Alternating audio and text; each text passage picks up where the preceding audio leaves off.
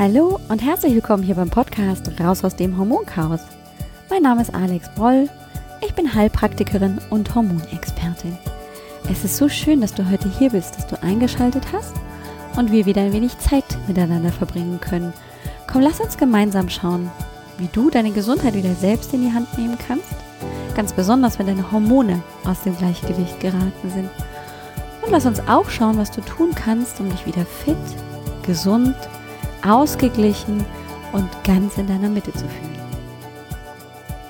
Hallo, willkommen, willkommen, willkommen. Es ist schön, dass du hier bist, dass du vielleicht ganz neu hier in dem Podcast gefunden hast oder eben schon eine alte Häsin, ein alter Hase bist. Herzlich willkommen, guck dich nur um und hör dich durch. Du hast schon eine kleine Auswahl. Inzwischen gibt es schon über 60 Folgen hier im Podcast, auf die ich alle ein bisschen stolz bin.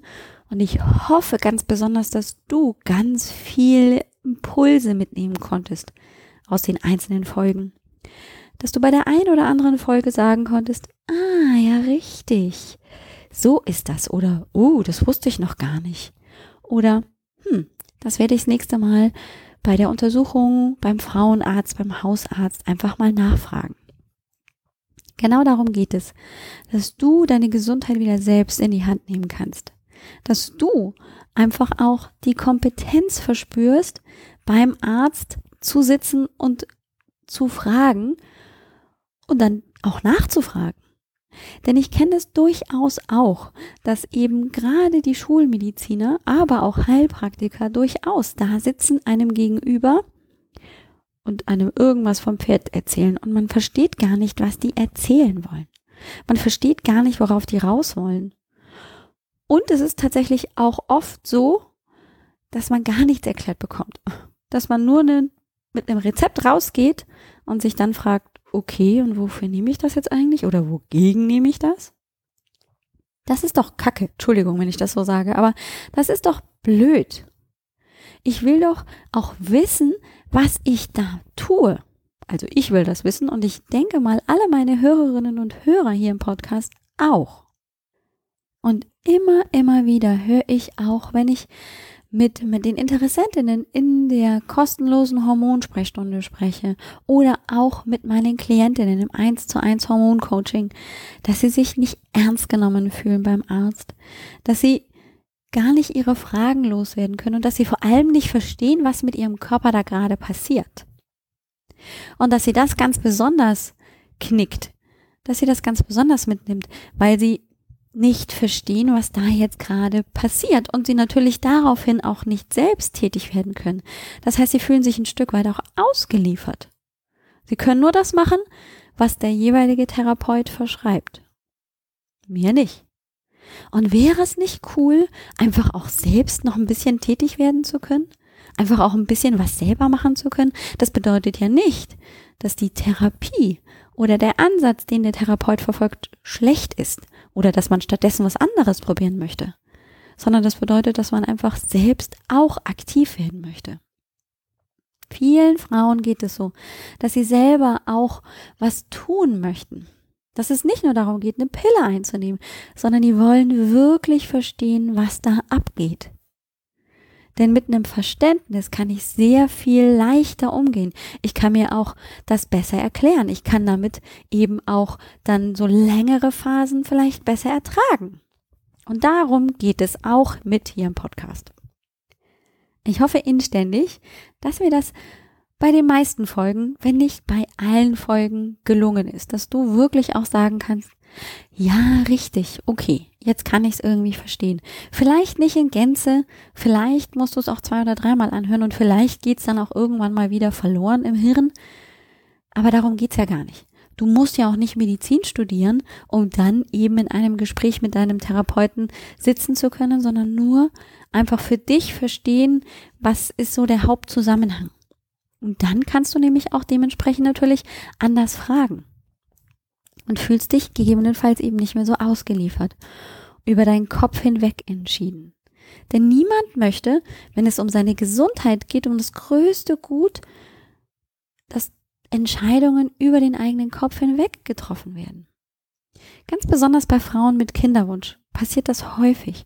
Da ist der Wunsch so groß und total nachvollziehbar, die Not einfach so groß. Und dann wird häufig aber nicht auf die Not der Frau eingegangen, sondern dann wird einfach nur Prozedur XYZ abgefahren. Mir ist das als Patientin genauso wichtig wie dir, ernst genommen zu werden und auch einfach verstehen zu können, was da jetzt abgeht, damit ich einfach auch weiß, was da passiert, damit ich verstehe, wie vielleicht der Heilungsprozess abläuft und damit ich mich eben auch entsprechend gut verhalten kann.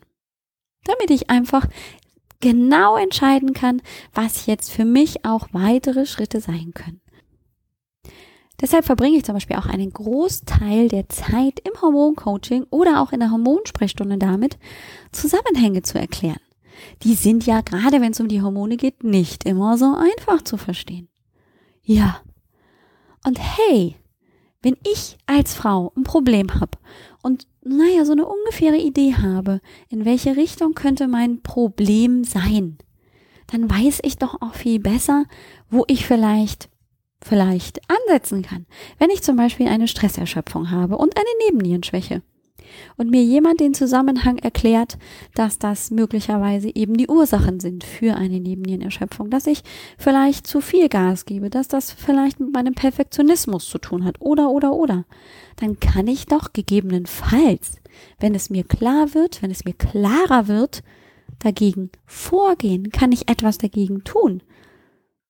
Zusätzlich zu den Möglichkeiten, die sich vielleicht körperlich ergeben. Also geht es immer auch um die Eigeninitiative, um die Eigenverantwortung. Mir ist diese Eigenverantwortung wirklich, wirklich wichtig.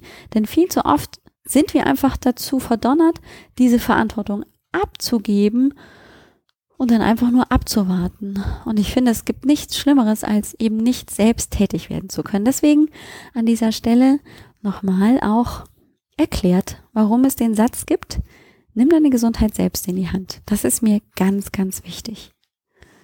Und es geht heute auch um ein Thema, wo das eben nicht immer klappt, wo ich auch, wenn ich das noch so gerne wollte, es einfach nicht kann, weil mein Befinden sich so schlecht anfühlt, ich mich gar nicht wiedererkenne und einfach mich nur zurückziehen wollte und in meiner Starre bleibe. Ich spreche hier von der Depression. Und die will ich deswegen ein Stück weit beleuchten, weil sie natürlich immer noch in unserer Gesellschaft, naja, ein Stück weit totgeschwiegen wird. Vielleicht ist es schon deutlich besser geworden als noch vor 20, 30 Jahren, wo das absolutes Stigma war und vor hunderten von Jahren, naja, konnte man mit dieser Krankheit gar nichts anfangen. Aber sie ist immer noch nicht so in den Köpfen drin, dass wirklich jeder Mensch auch versteht, dass das eine schwerwiegende Erkrankung ist und dass die Menschen nicht einfach mit einem blöden Spruch, mach doch mal ein bisschen Sport oder jetzt stell dich halt nicht so an, dass den Menschen nicht geholfen ist, sondern dass da viele verschiedene Ursachen dahinter stecken können und dass die Symptomatik sich eben nicht über die Willenskraft beeinflussen lässt. Na, Pobacken, zahm und los geht's. Das klappt für einen depressiven Menschen halt nicht. Und ich habe mir einfach, um diese Folge ein bisschen zu strukturieren, natürlich wieder Notizen gemacht und habe mir überlegt, es macht auf jeden Fall erstmal Sinn, klar zu kriegen, was überhaupt Depression bedeutet und was vielleicht dann auch eine andere Symptomatik sein kann, warum wir oft von depressiv sprechen und es aber gar nicht eine depressive ähm, Episode ist, sondern vielleicht eher, dass wir deprimiert sind, aber nicht depressiv sind. Denn wir müssen die Depression definitiv absolut abgrenzen von einer Traurigkeit. Traurigkeit ist auch, ich bin niedergeschlagen, ich bin traurig. Das ist definitiv auch nicht schön. Aber bei einer Depression ist es noch sehr viel ausgeprägter. Man spricht auch erst von einer Depression laut Definition, wenn es sich um einen Zustand, der länger als zwei Wochen so intensiv dauert, handelt, wenn der Verlauf ganz explizit spezifisch ist und wenn ganz bestimmte Symptome auftreten. Und die Diagnose trifft dann in der Regel ein Psychiater, ein Psychotherapeut, ein Psychologe. Und ähm, es ist ganz, ganz wichtig hier an dieser Stelle, das auch wirklich ernst zu nehmen und dahin zu gehen, sich Hilfe zu holen, wenn es wirklich einem so vorkommt, dass man eine Depression vermutlich hat, dass das sein könnte. Weil dann gibt es Hilfsmaßnahmen, Unterstützung. Und das ist manchmal so schwer, weil man sich so handlungsunfähig fühlt und so leer. Das Gefühl, na, der kann mir eh nicht helfen. Das ist so ein schwarzes Loch, in das man guckt oder in dem man ist und man findet einfach keinen Weg nach oben. Und da kann dann gefühlt eben auch nicht der Psychotherapeut helfen. Und damit hilft man sich aber natürlich selber nicht.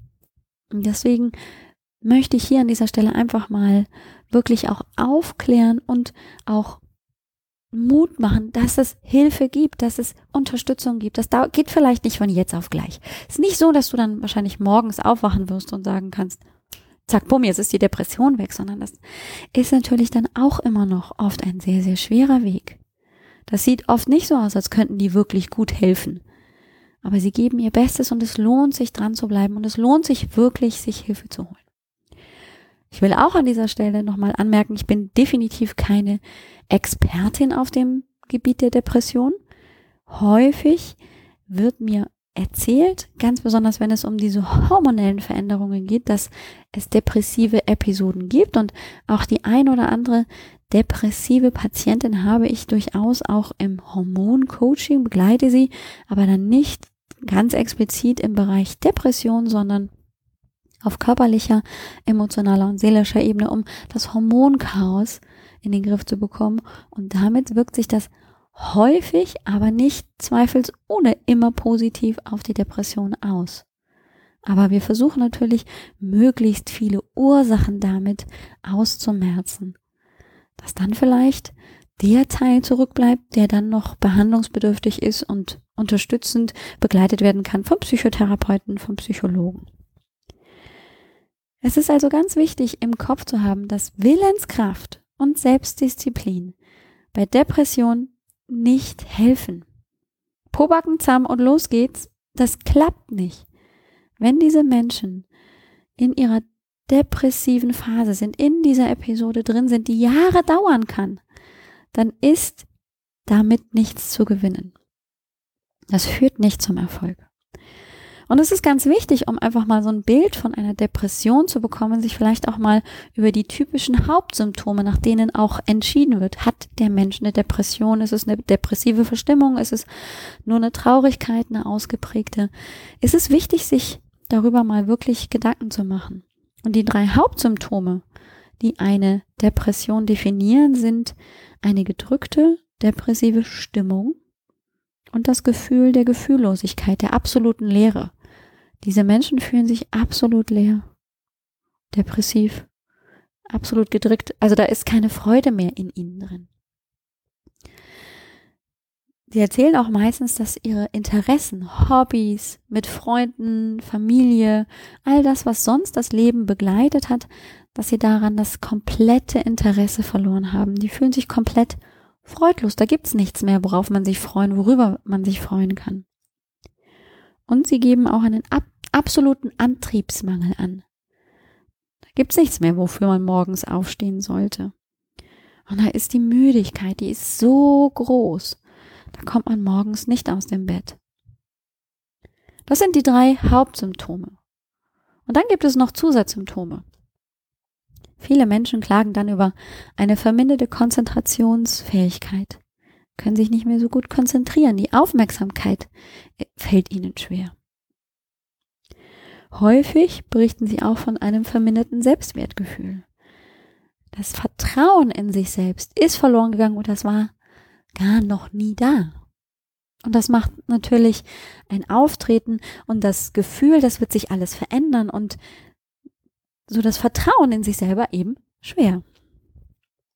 Und viele plagen Schuldgefühle.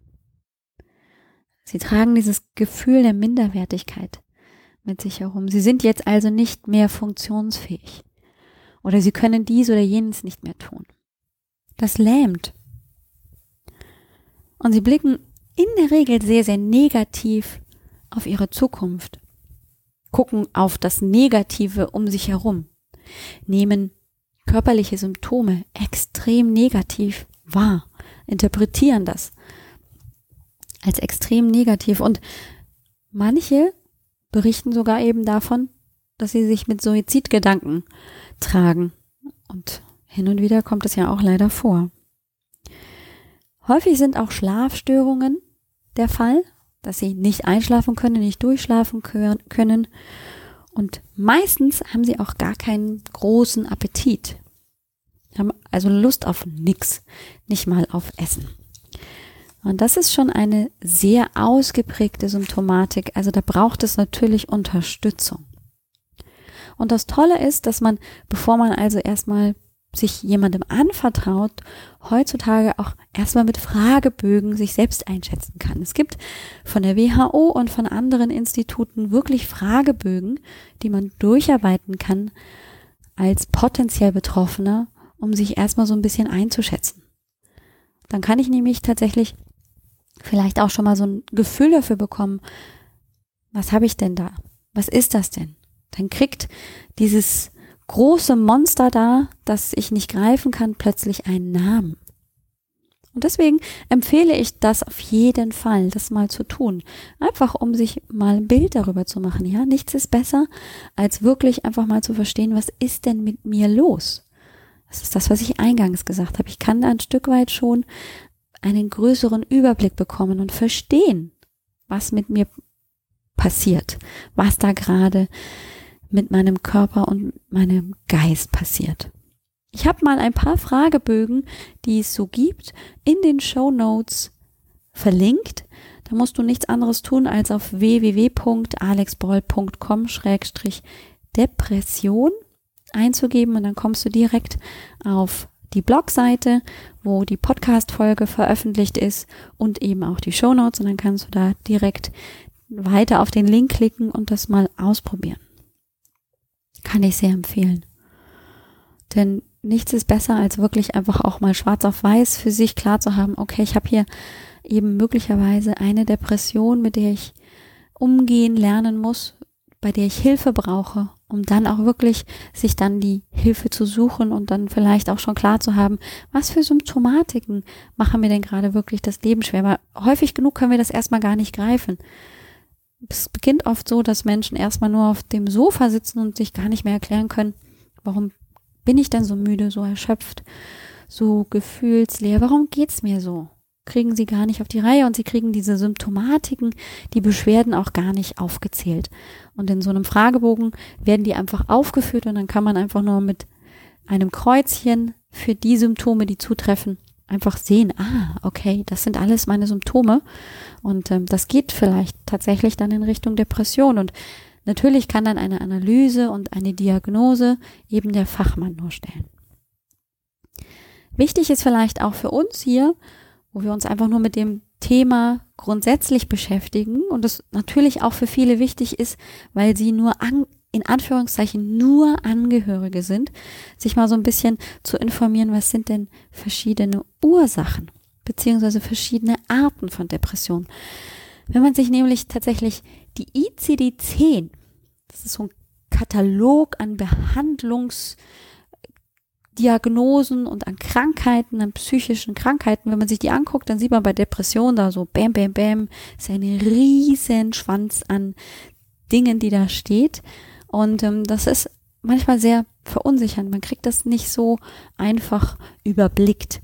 Und ich finde, dass es, selbst wenn das jetzt so langsam auch ein bisschen veraltet ist, weil man eben deutlich in der Wissenschaft, in der Forschung weitergekommen ist, finde ich es trotzdem einfach nur, um sich so ein bisschen zu orientieren, ganz hilfreich, wenn man so ein paar Arten einfach im Überbegriff kennt, damit man dann sich leichter tut, vielleicht auch auf Ursachenforschung zu gehen.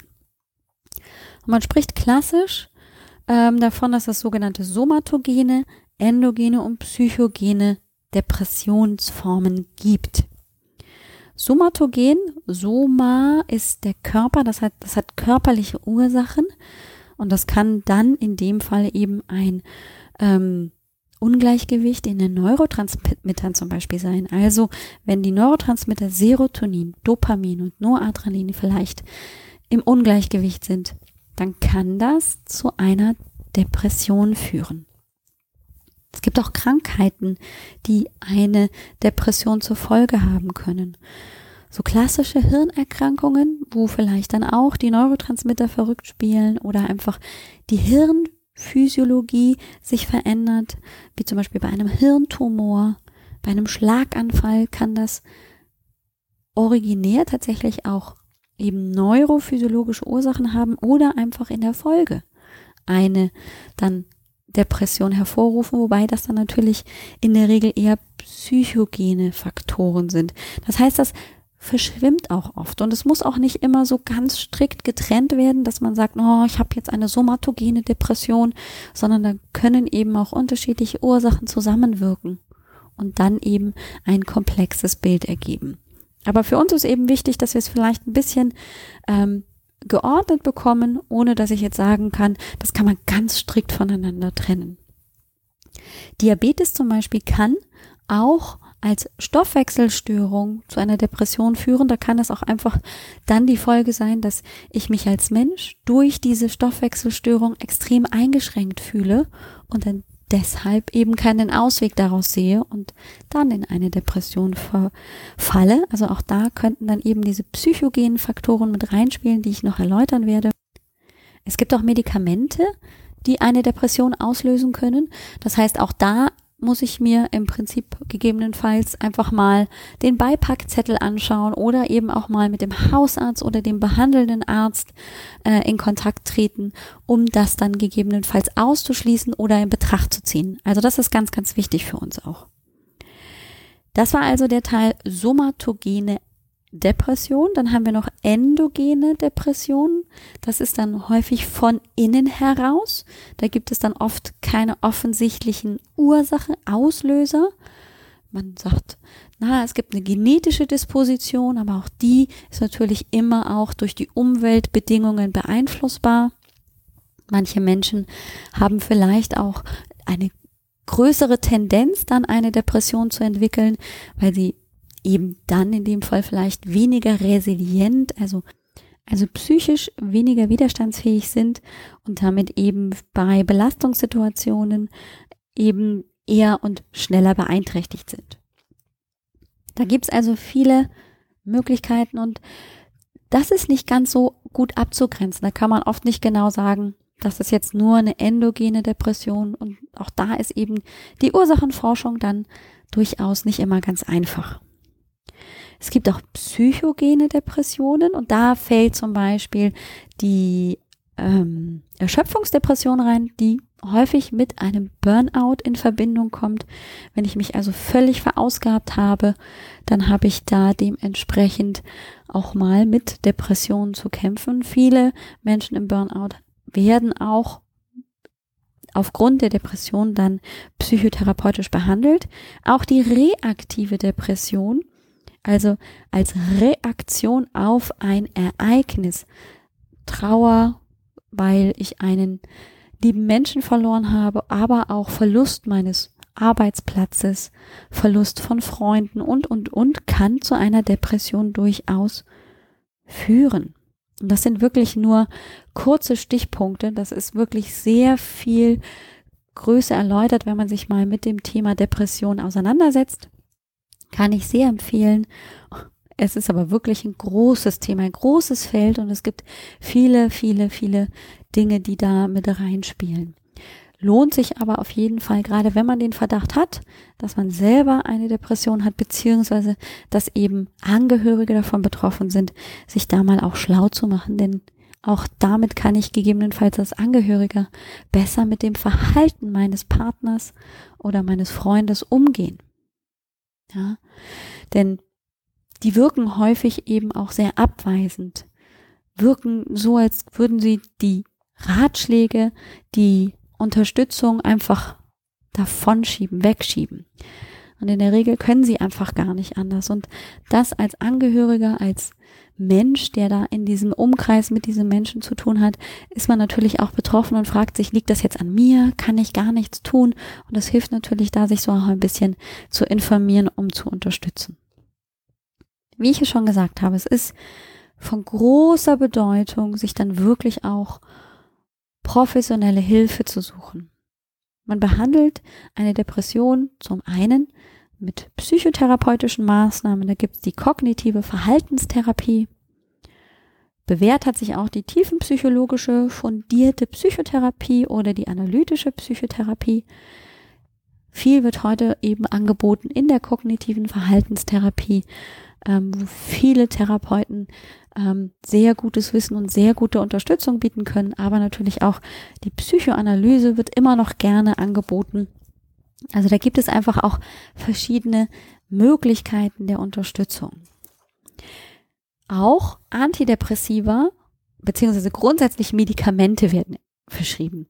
Und es gibt einen Unterschied, es sind nicht alles, was ich an Medikation bei Depression einnehme, Antidepressiva. Es gibt antidepressive Medikation. Es gibt aber auch die sogenannten selektiven Serotonin-Wiederaufnahmehämmer, die SSRI. Das ist einfach nur die Abkürzung für den amerikanischen Begriff, Begriff Selective Serotonin Reuptake Inhibitors. Ich hoffe, ich habe es jetzt einigermaßen korrekt Englisch ausgesprochen. Wahrscheinlich würden meine Kinder schon wieder mit den Augen rollen, weil ich es nicht korrekt ausgesprochen habe. Aber nur damit du weißt, das heißt SSRI und bei uns im Deutschen sind es die selektiven Serotonin-Wiederaufnahmehämmer und die haben tatsächlich die Wirkung, dass sie eben, wenn das Serotonin hier in den Zwischenspalten von zwei Nervenzellen liegt, dass das nicht so schnell wieder aufgenommen wird und länger verfügbar ist und damit tatsächlich den Serotoninspiegel anheben soll. Es gibt noch viele weitere Medikationen, die ich hier gar nicht groß erörtern möchte, weil das dann eben sehr individuell ist und eben auch dann von einem Psychiater, von einem Psychotherapeuten eben auch mit dann gegebenenfalls verschrieben wird. Und das kann der sehr viel besser auch erklären, als ich das kann. Was sich allerdings auch als sehr sinnvoll erwiesen hat oder als unterstützende Maßnahme sind so Dinge wie die Ernährung tatsächlich auch mal in Augenschein zu nehmen und sich anzugucken, gibt es Dinge, die ich erstens nicht vertrage oder möglicherweise ist es grundsätzlich meine Ernährung, die es anzugucken gilt, weil das natürlich auch mit ein Stressfaktor sein kann. Da denke ich immer natürlich mit auch an die Nebennierenschwäche. Denn ein ungesunder Darm, ein Darm oder ein Darmmikrobiom, das nicht gut funktioniert, hm, kann natürlich auch mit eine große Ursache möglicherweise sein bei Depression. Da sind man ja, da ist man ja gerade erst wirklich dabei, da, diese Zusammenhänge zu erforschen. Wir wissen ja noch gar nicht so lange, dass auch der Darm Serotonin freisetzt. Und ähm, natürlich ist für uns immer noch die Frage, wie kommt denn das Serotonin dann gegebenenfalls in das Gehirn ist das Serotonin dann das gleiche und hat es die gleiche Wirkung im Körper wie im Gehirn. Da ist man also gerade noch mittendrin. Und das ist auch, finde ich, noch nicht so ganz, ganz deutlich, dass man da schon sagen kann, das gibt die Tendenz oder jene Tendenz. Aber die Ernährung grundsätzlich ist auf jeden Fall ein guter Ansatzpunkt, wo man also wirklich auch mit veränderten Ernährungsgewohnheiten durchaus positiv die Depression unterstützen kann. Bewegung gehört natürlich auch mit dann als empfehlende Maßnahme auf den Zettel.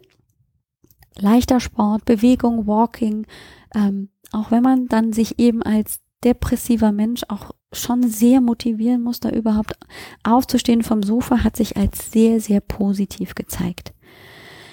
Auch die Schlafhygiene zu kontrollieren und darauf zu achten, genügend zu schlafen und eben auch dementsprechend sich gut auf den Schlaf zu, vorzubereiten. Auch das wird häufig mit angegeben als Therapiemaßnahme. Meditationen werden auch mit genannt als unterstützende Maßnahme bei Depressionen. Ich selbst weiß auch, dass die sogenannte EMDR Therapietechnik auch bei Depressionen eingesetzt wird. EMDR ist die Abkürzung für Eye Movement Desensitization and Reprocessing. Im Prinzip ist es entwickelt worden. Ich glaube, ich habe dazu auch schon mal einen Podcast gemacht, den ich auch in den Show Notes verlinken werde. Eine Therapieart, um Trauma oder Traumen zu verarbeiten. Und man hat inzwischen festgestellt, dass auch depressive Menschen mit dieser Art des Reprocessings, des Verarbeitens durchaus positiv in den Verlauf ihrer Depression hineingehen. Also da gibt es eben noch mehrere Ansätze, wo man eben sich Unterstützung holen kann, wo man hindenken kann.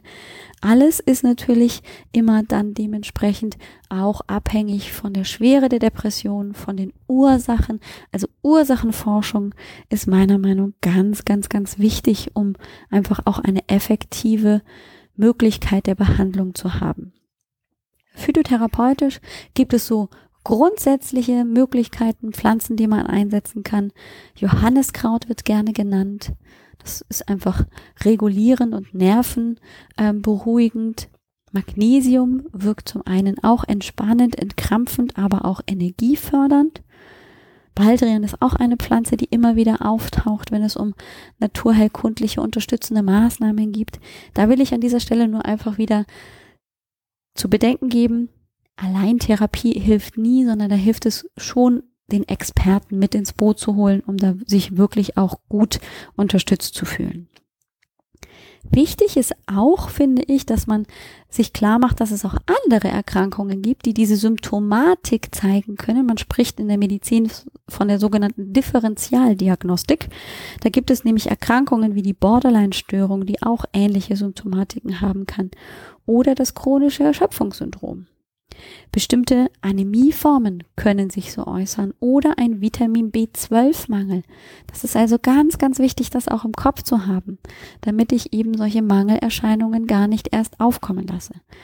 Die Schilddrüsenunterfunktion ist meistens so diagnostiziert, dass erst eine Depression bei den Frauen natürlich auch bei den Männern diagnostiziert wird und erst später dann rauskommt, das hat tatsächlich die Ursache aufgrund einer sehr runtergefahrenen Schilddrüse. Auch bestimmte Nahrungsunverträglichkeiten, die Fructose-Malabsorption, kann zu ähnlichen Symptomen wie einer Depression führen. Also das sollte auf jeden Fall untersucht werden. Weil wenn ich nämlich im Zweifelsfall keine Depression habe, sondern eben andere Ursachen damit reinspielen, dann habe ich ja auch noch einen ganz anderen Möglichkeitenpool. Dann kann ich das nochmal ganz anders behandeln. Bei einem Vitamin B12-Mangel kann ich dann eben mit Vitamin B12 unterstützen. Bei einer Schilddrüsenunterfunktion muss ich eben gegebenenfalls dann sehr deutlich auch mit Schilddrüsenhormonen unterstützen und, und, und. Das lohnt sich also unbedingt, da wirklich sich Unterstützung zu holen. Das war jetzt also so ein Schnelldurchlauf durch die Depression. Das lag mir sehr am Herzen, weil es eben genug Menschen gibt, die mit ihrer Symptomatik, mit ihren Beschwerden nicht wirklich was anfangen können, weil es so nicht greifbar ist, weil es so unspezifisch ist, wo man eben vielleicht mal in diese Richtung denken sollte, könnte, um einfach da Erleichterung und Unterstützung zu bekommen. Nächste Woche möchte ich dann mit dir über ein Buch sprechen, das hat auch noch mit der Depression zu tun. Es hat eine amerikanische Psychotherapeutin und Ärztin geschrieben. Kelly Brogan heißt sie. Der Titel des Buches lautet Das Geheimnis oder die Wahrheit, nein, die Wahrheit über die weibliche Depression und sie fährt einen ganz anderen Ansatz.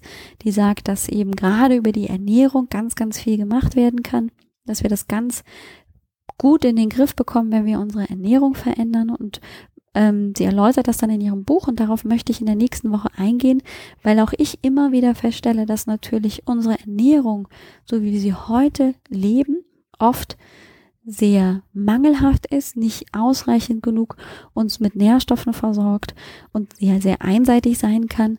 Und ähm, ich finde, wenn ich etwas selbst tun kann, dann auf jeden Fall über die Ernährung. Und deswegen ist mir auch der Teil nächste Woche sehr, sehr wichtig. Das heißt, wir werden uns nächste Woche auch nochmal mit der Depression beschäftigen, aber eben dann unter dem Aspekt, was kann ich ernährungstechnisch tun, beziehungsweise Worauf baut denn die Kelly Brogan dann einfach ihre Thesen auf, dass es eben mit der Ernährung lösbar ist, das, das Problem Depression.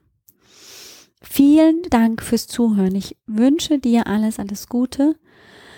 Ich hoffe, solltest du selbst Depression haben oder jemanden im Bekanntenkreis haben, der da vermutlich drunter leidet, dann leite doch die Folge weiter oder animiere zum sich weiter informieren. Es lohnt sich wirklich, denn es ist doch auch wirklich keine Lebensqualität, wenn man die ganze Zeit so depressiv wirklich durch die Welt läuft und alles ist nur ganz schwarz. Das ähm, finde ich ist ganz, ganz schrecklich und ich würde mir wünschen, dass du dir dadurch, dass ich jetzt mit dieser Folge ein wenig Licht vielleicht ins Dunkel gebracht habe, dass du da vielleicht aktiver wirst. Das wäre auf jeden Fall ein großer Wunsch von mir.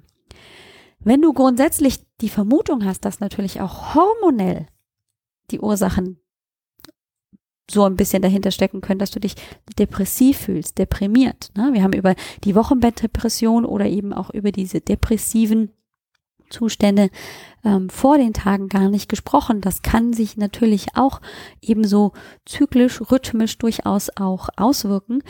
Dann lade ich dich ein. Da kann nämlich tatsächlich auch ein Progesteronmangel dahinter stecken, eine Östrogendominanz.